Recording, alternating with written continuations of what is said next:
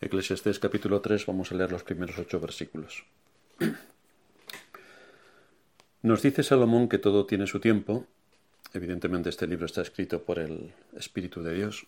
Todo tiene su tiempo y todo lo que se quiere debajo del cielo tiene su hora. Tiempo de nacer y tiempo de morir. Tiempo de plantar y tiempo de arrancar lo plantado. Tiempo de matar y tiempo de curar. Tiempo de destruir y tiempo de edificar. Tiempo de llorar y tiempo de reír. Tiempo de endechar y tiempo de bailar. Tiempo de esparcir piedras y tiempo de juntar piedras. Tiempo de abrazar y tiempo de abstenerse de abrazar. Tiempo de buscar y tiempo de perder. Tiempo de guardar y tiempo de desechar. Tiempo de romper y tiempo de coser. Tiempo de callar y tiempo de hablar. Tiempo de amar y tiempo de aborrecer. Tiempo de guerra y tiempo de paz. En nuestros estudios sobre el libro de Eclesiastés, hoy empezamos con la segunda exposición que hace Salomón sobre sus consideraciones sobre la vida. Hasta ahora el énfasis ha recaído sobre la vanidad de esta vida. Salomón nos ha estado exponiendo por medio de sus observaciones y experiencias personales que todo es vanidad. A esa conclusión llegamos en sus dos primeros capítulos. Todo es vanidad. La gente piensa que no, pero al final la evidencia es un sí rotundo. Es vanidad cuando vemos las cosas según la perspectiva materialista de aquellos que andan sin Dios. Es vanidad cuando sacamos a Dios de la existencia. En pocas palabras, Salomón hasta ahora ha enfatizado el hecho de que la vida sin Dios no tiene sentido. Esto es algo que el ser humano busca continuamente, quiera o no, el sentido de su vida, el sentido de su vida. Y Salomón nos lleva a entender que no hay sentido de la vida sin Dios. Pero esto es un asunto bastante natural, porque el ser humano está compuesto por espíritu, alma y cuerpo. ¿Qué es lo que hace el ser humano para satisfacer su cuerpo? Pues evidentemente, entre otras de las muchas cosas que hace es comer y beber. Tiene que satisfacer el hambre y la sed interior que su cuerpo le demanda para que pueda desarrollarse. Y de la misma manera ocurre con el espíritu. El ser humano necesita satisfacer su espíritu, necesita alimentar su espíritu, y sólo el espíritu de Dios puede alimentar el espíritu del hombre. Por eso es que lo necesita.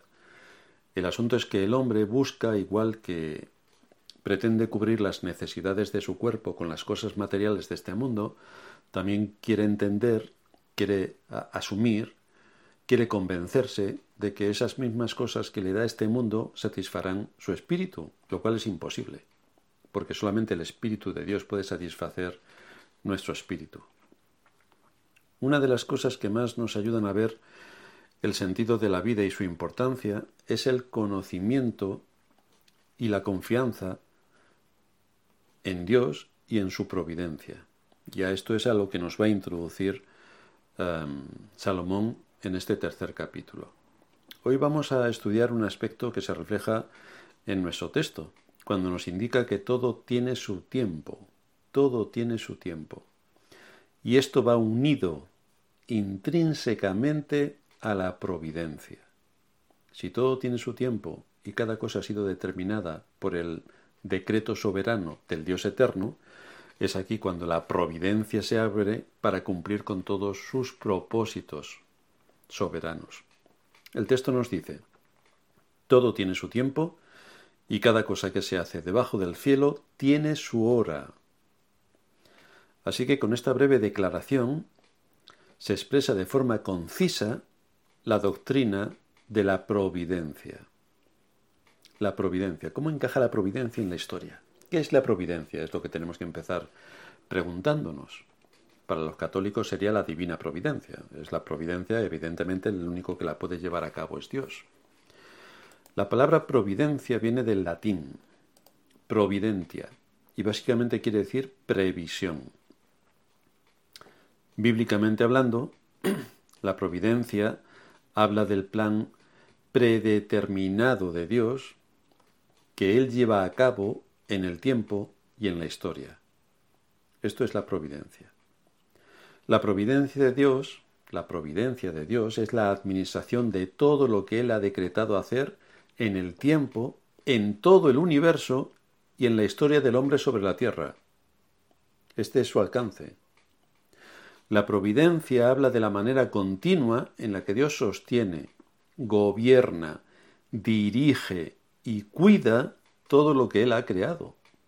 Y Dios ejecuta todo lo que Él ha determinado hacer según su propósito soberano, porque es Dios. Pero antes de seguir vamos a ver por qué es importante estudiar la doctrina de la providencia.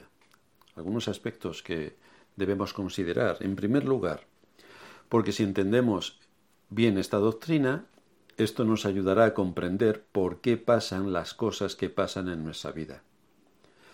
Nos ayudará a tratar con el afán y la ansiedad, especialmente porque nos recuerda que nada ocurre sin el permiso de Dios. Nada ocurre sin el permiso de Dios. Nada.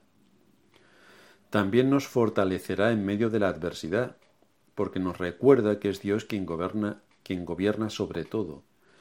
Y por lo tanto, si Él ejerce un dominio soberano sobre todas las cosas, ninguna de las cosas que ocurran se llevan a cabo sin su consentimiento.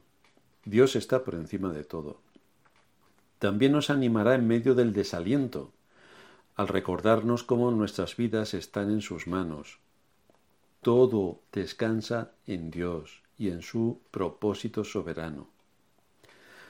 Esta doctrina bien entendida nos consuela en medio de nuestras pruebas, porque por esta doctrina sabemos que Dios lleva a cabo su voluntad soberana en la historia y la cumple con absoluta precisión. Así que nos ayuda a comprender por qué pasan las cosas que pasan en nuestra vida. En segundo lugar, esta doctrina no es bien entendida porque tampoco se enseña muy habitualmente en el mundo, eh, en la cristiandad. En muchos lugares se desconoce esta doctrina. Es por esta razón que si la doctrina no está clara, cuando un creyente pasa por una prueba, y aquí debemos tener bastante cuidado porque podemos caer rápidamente en esto. Si no se entiende bien la doctrina de la providencia, la manera en la que muchos creyentes van a asumir lo que les ocurre es diciéndose, ha sido el diablo quien ha hecho esto, ha sido el diablo quien ha actuado de esta manera, ha sido el diablo, ha sido el diablo, el diablo. Pero entonces se asume que el diablo hace lo que quiere y cumple su voluntad lo cual es incompatible con la doctrina de la providencia y con la doctrina de la soberanía de Dios. Dios le permite al diablo hacer ciertas cosas, igual que le permite hacer ciertas cosas a nuestro vecino, a nuestros gobernantes o a nuestros mismos hermanos, cosas que nos dañan. Pues Dios lo permite, pero por encima de todo está Dios gobernando cualquier cosa. Así que quizá tenemos que quitarnos la idea de que el diablo, no, no, es que Dios se lo permite al diablo, o mi vecino, como decía, o mi hermano.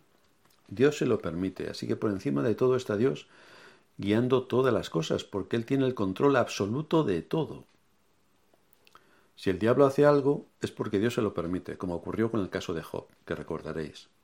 Fue Dios quien permitió que viniera aquel viento terrible o aquellos enemigos y arrasaran sus propiedades y mataran a sus hijos. Pero no fue el diablo quien controlaba la situación, fue Dios quien permitió que todo aquello ocurriera.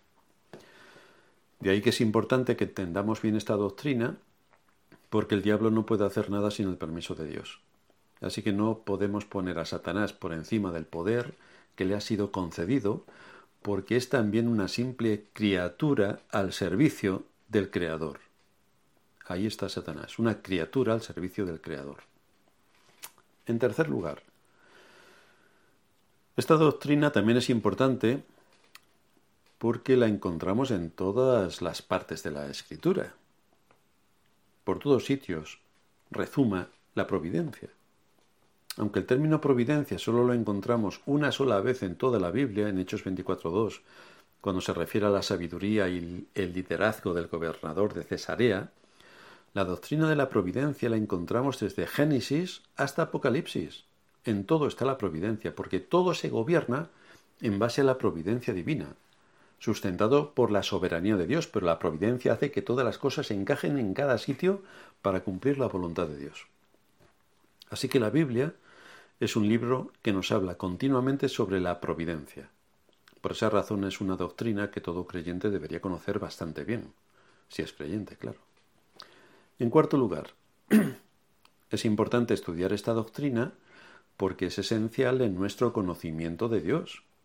No queremos conocer a Dios de manera impersonal, como si fuera alguno de nuestros conocidos, sino que queremos conocer personalmente al Dios que tuvo misericordia de nosotros y nos adoptó como hijos suyos en Cristo. Es el Dios a quien podemos acercarnos. Es el Dios en quien vivimos, nos movemos y somos, decía Pablo. A ese Dios es a quien queremos conocer mejor. Por tanto, si queremos conocerle mejor, tenemos que conocer su persona. Debemos saber cómo es, cómo se ha revelado a sí mismo. Debemos conocer sus obras, lo que Él hace, lo que está haciendo ahora y lo que hará en toda su creación hasta que Cristo venga. Esta es la providencia. Porque si no la entendemos bien, y no entendemos esta providencia que se ejerce continuamente sobre el mundo, tendremos un conocimiento de Dios muy débil y fácilmente caeremos en ideas sobre Dios que son antibíblicas.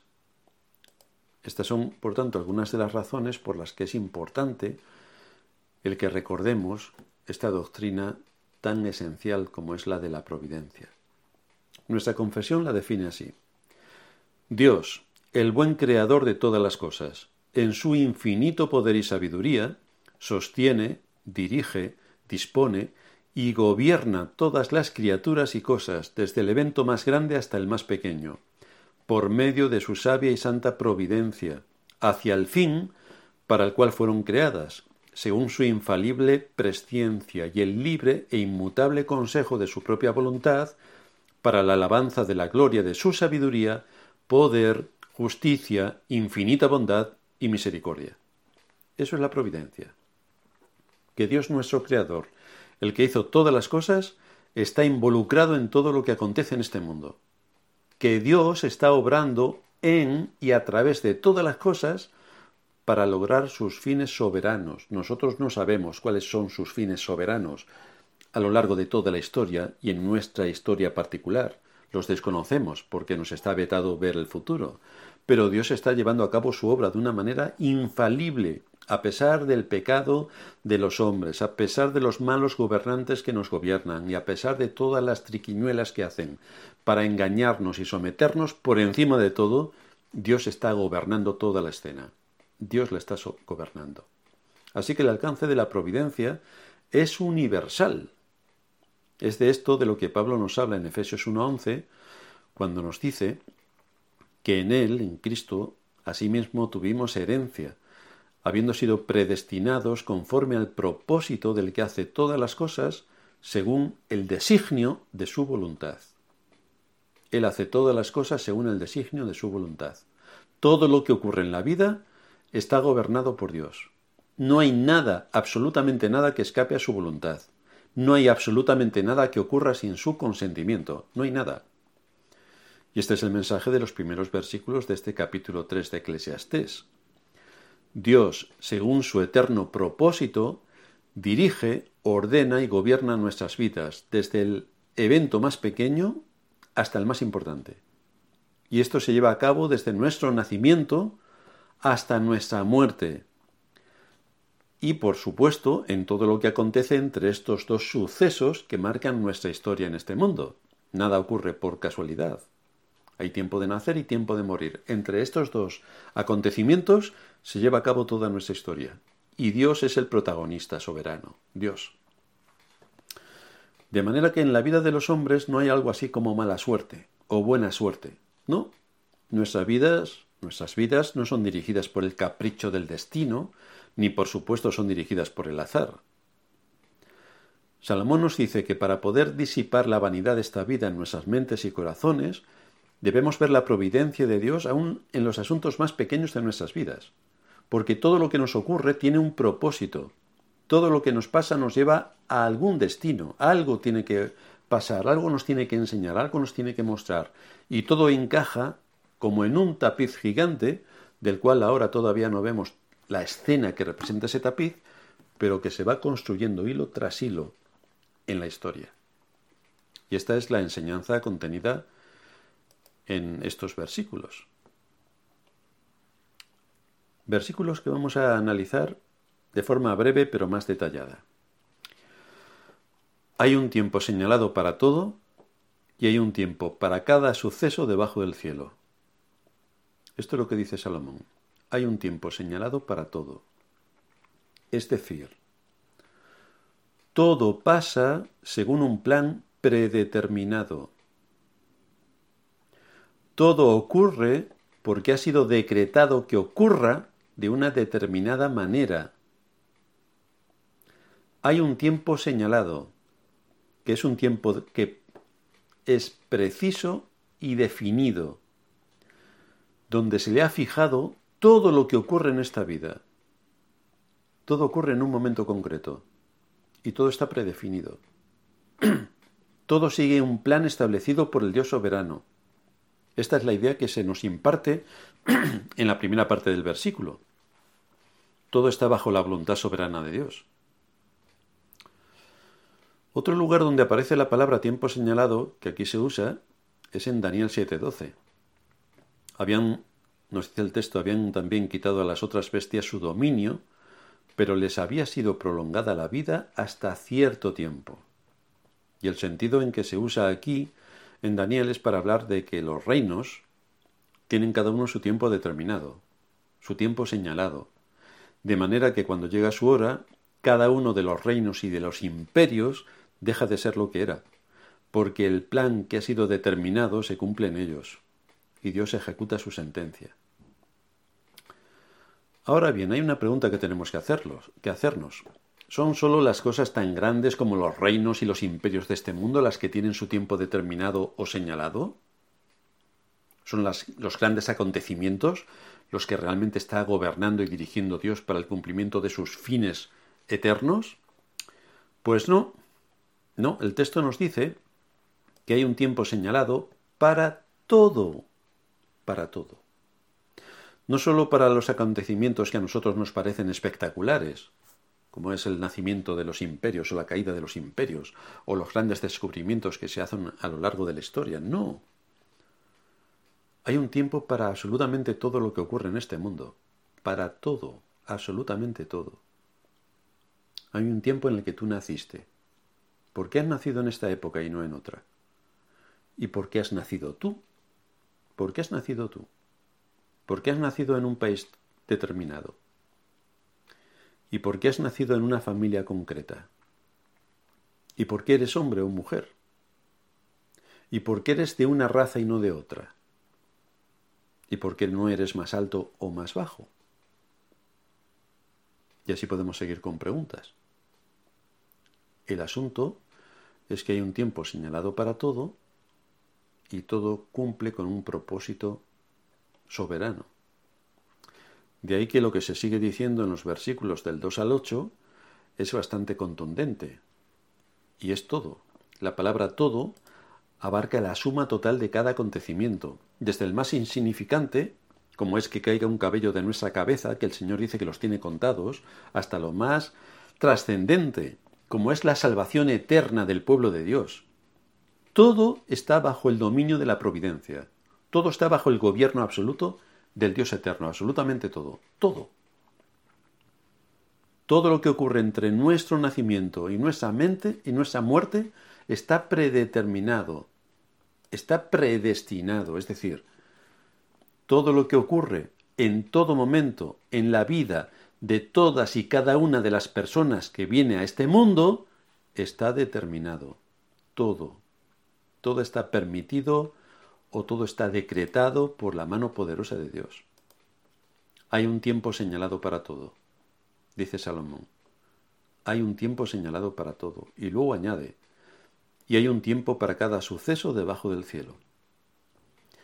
Así que Salomón no nos está diciendo solamente que todas las cosas ocurren en un tiempo dado, porque esto lo sabemos y es lógico. Pero Salomón habla más bien de que todo ocurre en el momento concreto y señalado para que ocurra según un plan que ya ha sido establecido. Por eso recordamos el texto que Pablo cita en Gálatas en cuanto a la venida de Cristo, cuando se nos dice, en el cumplimiento del tiempo, Dios envió a su Hijo. En el cumplimiento del tiempo, ni antes ni después, en un momento concreto de la historia, en un momento preciso, en una nación precisa, en una familia precisa, en un lugar preciso, en un momento histórico preciso, en el cumplimiento del tiempo. Hay un tiempo señalado para cada suceso debajo del cielo. En el cumplimiento del tiempo vino Cristo, el acto más trascendente en la historia de la humanidad. Pero también, como decimos, aquí lo que está exponiéndonos la escritura, es que todo también tiene un tiempo señalado. todo ocurre a una. todo lo que ocurre obedece a una orden suprema que procede del Dios soberano. Todo. La idea completa del versículo nos muestra que hay un tiempo determinado por Dios para todo cuanto acontece, y que Dios está en su providencia tan íntimamente relacionado con todo lo que ocurre, que hace que cuando cada una de las cosas ocurren es porque es el momento perfecto para que ocurran. Esto es lo que nos dice el texto. Nada ha sido dejado al azar o a la casualidad, o a nuestra inventiva, a nuestra iniciativa. Nada.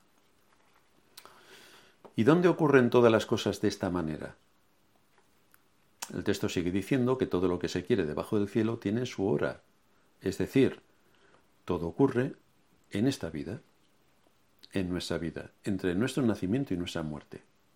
Y esto a lo largo de toda la historia, en la vida de todos y cada uno de los personajes que aparecen en este mundo. Así que este texto nos muestra que esta vida no es el producto de la casualidad, ni del azar, ni mucho menos es el producto de una evolución o de un destino ciego, no. En este versículo Salomón nos habla de la universal e infinitamente sabia providencia de Dios que le da propósito a todos los eventos de esta vida de acuerdo al fin principal que Él establece para todas las cosas. Su gloria. Este es el fin principal. Su gloria. Así que Salomón aquí nos habla de la supremacía de Dios en cada acontecimiento de nuestras vidas. La supremacía, la soberanía, el gobierno absoluto. ¿Qué aplicaciones podemos sacar con este texto en el que nos estamos introduciendo ahora y que tendremos más sermones eh, en las semanas siguientes? Como aplicaciones podemos sacar que el tiempo es algo que pasa y no lo podemos recuperar. Nada. Si hay un tiempo señalado para todo, la conclusión lógica es que tenemos que aprovechar el tiempo. Dice el apóstol Pablo en Efesios 5, 15 y 16, mirad pues con diligencia como andéis, no como necios, sino como sabios, aprovechando bien el tiempo, porque los días son malos. Así que no seáis insensatos, sino entendidos en cuál sea la voluntad del Señor. De manera que Dios tiene un buen control del tiempo. Tanto es así que en todo lo que Él ha decretado para esta vida, ocurre en una secuencia temporal. El tiempo juega una parte fundamental. Todo ocurre dentro de un año, dentro de un mes, dentro de una semana, de un día, de una hora, de un minuto, de un segundo. Y cuando Pablo nos dice aquí que aprovechemos bien el tiempo, no es tan solo que hagamos un buen uso del tiempo, no es tan solo que no malgastemos el tiempo, sino que el énfasis es que aprovechemos las oportunidades que se nos presentan y que nos abre la providencia. El énfasis es que nos aseguremos de hacer todo lo que en cada momento que tenemos en este mundo debemos hacer. Es decir, debemos ser responsables con todo aquello que Dios ha puesto bajo nuestra responsabilidad y debemos ejecutarla. ¿Y cuáles son, por ejemplo, algunas de las cosas por las que debemos aprovechar bien el tiempo? Pues entre otras cosas es lo primero, asegurarnos de que estamos andando en el camino recto, de que las enseñanzas de las escrituras las tenemos claras para apoyarnos en ellas y andar. Lo segundo es que con el conocimiento de la palabra de Dios y de sus mandamientos podamos buscar el arrepentimiento y suplicar a Dios el perdón de nuestros pecados, para que podamos volver a ser restaurados si hemos caído o estamos en medio de profundas tinieblas en medio de tentaciones o en medio de situaciones tristes de nuestra vida. Tenemos que seguir orando y suplicando a Dios que nos ayude y que nos saque del lodo. También tenemos que seguir orando por nuestro trabajo y las oportunidades que se nos pueden abrir en ese contexto para hablar del Evangelio de forma natural. También por el cultivo de nuestra mente. Para eso tenemos que leer libros de nuestros maestros del pasado y seguir leyendo las escrituras, por supuesto, para conocer a Dios. La adoración a Dios es otro aspecto fundamental. Tenemos que saber cómo Dios requiere ser adorado. Dios nos ha dado tiempo para todas estas cosas y más. Y Él quiere que lo aprovechemos para el bien de nuestro cuerpo y de nuestra alma. Así que tenemos un gran valor que nos ha sido dado en la tierra. Y lo tenemos que usar para que sea de provecho, tanto para nosotros como para otros. Y todo con el objetivo de glorificar a Dios. Ese es el máximo objetivo. ¿Qué quiere decir? Someterse en obediencia a su voluntad y honrarle.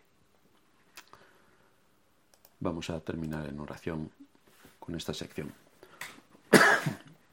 Gracias te damos, Señor, por darnos tu palabra y mostrarnos cómo es nuestra vida en este mundo, cómo empieza con el nacimiento, acaba con la muerte y en medio tenemos muchas cosas que has puesto a nuestro alcance para llevar a cabo nuestra responsabilidad. Y también vemos tu gobierno absoluto sobre todo. Así que te rogamos que nos ayudes a entender bien esta gran doctrina de la providencia para descansar en todo lo que en tu plan soberano llevas a cabo en este mundo. en Cristo Jesús te lo pedimos. Amén. Adelante, Sorín.